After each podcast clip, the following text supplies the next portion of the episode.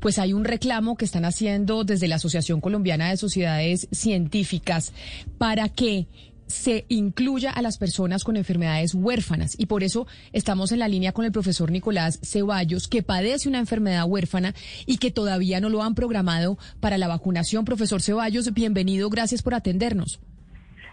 Eh, sí, bueno, muchas gracias por, por escuchar pues mi, mi queja y la de muchos que estamos en mi misma condición. Profesor Ceballos, ¿cuál es la enfermedad que usted tiene? Eh, mire, yo tengo una enfermedad que se llama osteogénesis imperfecta, denominada, pues, o conocida más popularmente como huesos de cristal.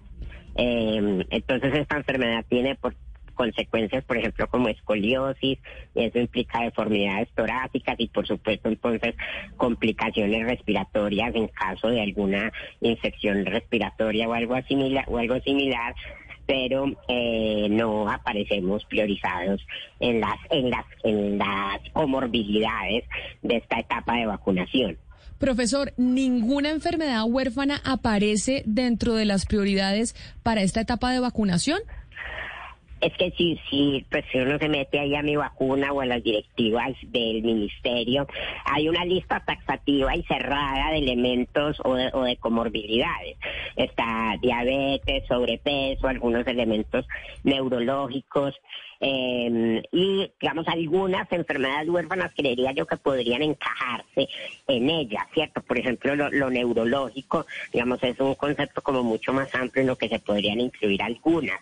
Y tengo conocidos y amigos, pues, que se han logrado, como por esa vía, eh, lograr que se, los, que se incluya su enfermedad en la priorización pero por ejemplo eh, mi condición no eh, y creo que muchas otras estarían en la misma situación no no podría encajarse o meterse allí pues incluso he consultado con médicos a ver cómo en, cuál se hubiera podido encajar mi, mi condición pero no la lista es muy muy cerrada Profesor Ceballos, eh, a usted le costó mucho que lo vacunaran, según entiendo, lo vacunaron eh, ayer, este fin de semana, pudo acceder a la primera dosis. ¿Cuál fue ese camino que usted siguió y parece que tiene ahora otro problema? Sí, son dos. Eh, no, el, el camino pues que seguí, eh, esperé como un momento a que apareciéramos los profe, como apareciera priorizado en la etapa 3 como profesor, eh, pero como ante la incertidumbre que no sabíamos cuándo iba a aparecer, pues como por el ruido en redes sociales, alguien me dijo que podía ir a, una, a un hospital público y digamos como que por mi condición, pues pero por mi condición y por ser profesor, pero un poco como esas eh, informalidades aceptadas, eh, lograron que me vacunara, eh, ¿verdad? Y, eh, digamos, ahí hubo otro malentendido, o pues sí, otro malentendido, porque entonces asumieron como que yo estaba en la etapa 4, no en la 3, y por tanto me programaron la segunda dosis para dentro de tres meses, mientras a todos mis colegas siendo de etapa 3, eh, los han programado para tres semanas. Entonces ahí tengo como otro pequeño asunto para solucionar. Pero sí, pero esto parece increíble. ¿Cómo no a la, gente que tiene evidentemente este tipo de enfermedades no los priorizan dentro del plan de vacunación? Permítame, profesor Ceballos, saludar a Luz Victoria Salazar, que es la presidenta del Observatorio Interinstitucional de Enfermedades Huérfanas. Doctora Salazar, bienvenida. Gracias por atendernos. No, gracias a ustedes por darnos la posibilidad de estar aquí hablando de este tema tan vital, tan importante para todos los pacientes de enfermedades huérfanas para quienes no hemos logrado que ese derecho a la vacunación que les asiste lo puedan alcanzar. ¿Y cuál es la respuesta del Ministerio de Salud cuando ustedes pues hacen las peticiones, dicen, tenemos casos como el del profesor Ceballos que es evidente que tiene comorbilidades frente al eh, coronavirus y no se ha priorizado dentro de la vacunación? Mira, desde que comenzó el tema de que Colombia ya iba a comenzar con la vacunación, Hemos hecho unas solicitudes formales al Ministerio acerca de la necesidad de priorizar los pacientes de enfermedades huérfanas y ellos nos dan como respuesta que necesitamos mostrar evidencia de que son pacientes que requieren en forma prioritaria eh, tener la vacunación.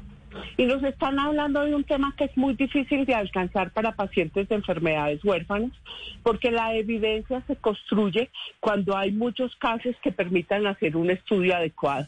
En pacientes de enfermedades huérfanas estamos hablando de pocos casos, de poca población, de la dificultad de tener precisamente esos estudios. Pero es tan urgente y es tan evidente que sí se requiere esa priorización, que en lo que estamos solicitando, por ejemplo, nos están acompañando las sociedades científicas, eh, las sociedades de genética, todos están de acuerdo en que los pacientes necesitan ser priorizados.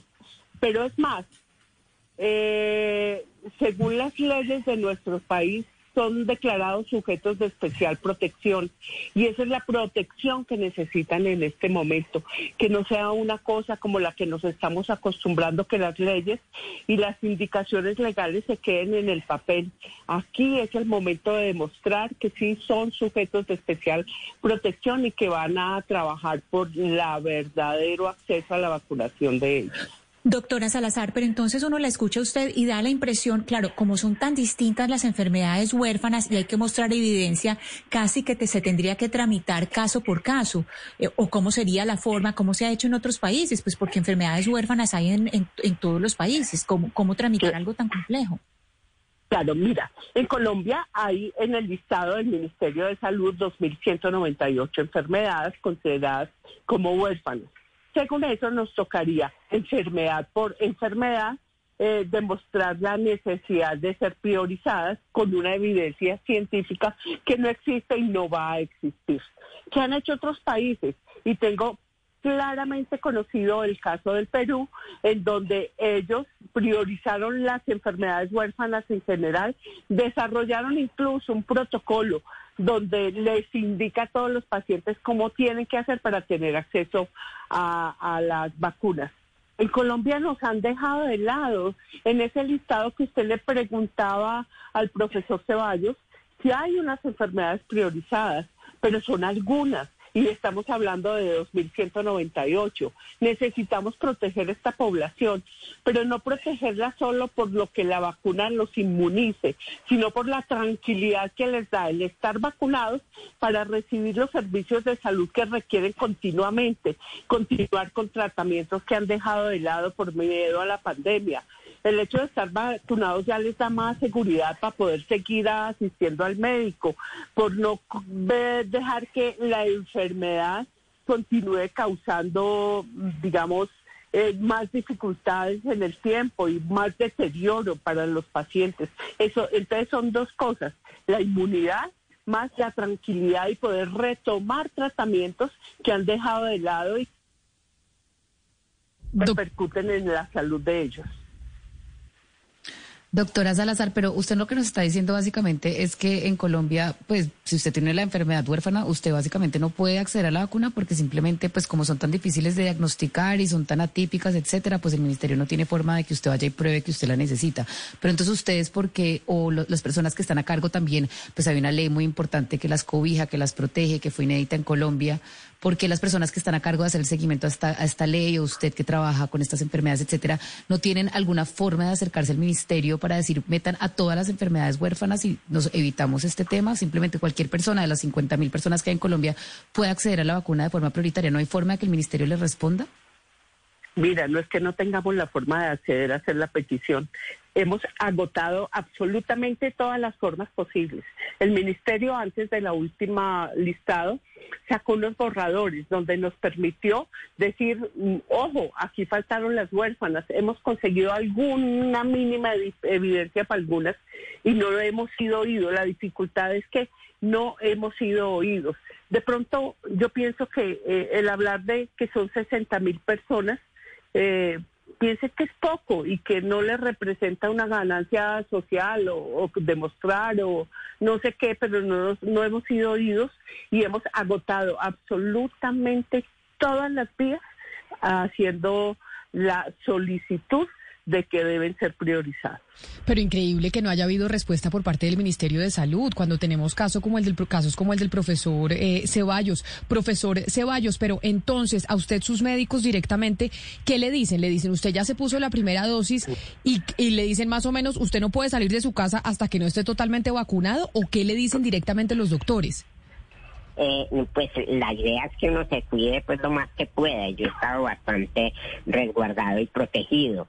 Eh, pues sí, porque creo, pues sí, sí, sí tengo la idea y sí me han dicho que eh, una, pues el virus me podría dar como muchas complicaciones. Eh, y, pues, y, los doctores, eh, pues mi, mi médica tratante en principio como que no se no se creía que no estuviera priorizado, incluso los otros médicos como como como así, pero ¿por qué no? Y como y, y pero ponga. Y yo no, es que pues, digamos eh, postúlese. Yo no, pero es que en la en las postulaciones son unas causales muy muy explícitas. Tendría yo que mentir o que eh, tirar ahí como a la jura alguna otra opción a ver si de pronto sale. Eh, y hubo quien lo hizo, pues. Eh, pero pero pues en principio ese no era no era el sistema y no era la posibilidad y quizá eso me podía traer más eh, bloqueos a la, a la postulación y al, y al procedimiento. Entonces, eh, digamos, eran sobre todo como una especie de, de, no creer que eso no, no estuviera pasando, porque para ellos era muy, muy claro que yo debía estar priorizado por pues, todas las condiciones.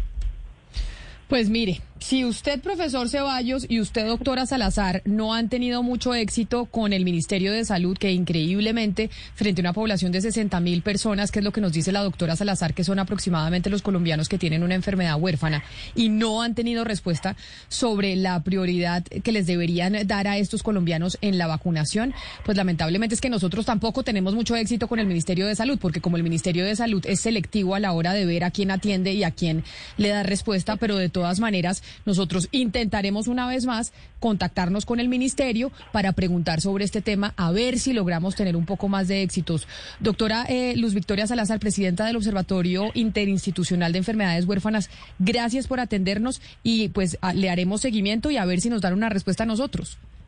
A ustedes gracias por darnos la posibilidad de elevar un poco más la voz ante esta necesidad tan grande que tenemos de que los pacientes sean priorizados. Y también, profesor Nicolás Ceballos, usted que padece una enfermedad huérfana, usted que hace parte de esa población, ojalá el ministerio responda pronto a estas inquietudes que ustedes están planteando en, en estos momentos. Mil gracias y feliz día. Gracias.